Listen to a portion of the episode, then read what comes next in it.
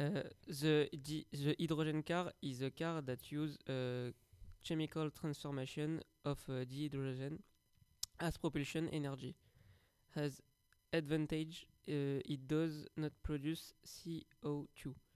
It can move at more than uh, 250 km per hours. It has a range of uh, 800 km. It goes from 0 to 100 kilometers in uh, 4.5 seconds and it has a four, uh, 550 CV engine. It falls, it is uh, necessary to change the hydrogen bottle often. It has a length of uh, 4.9 meters and the recharging station are very limited.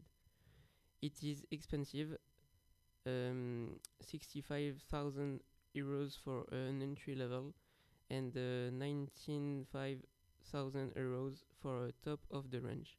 And the battery costs uh, 143 euros unit.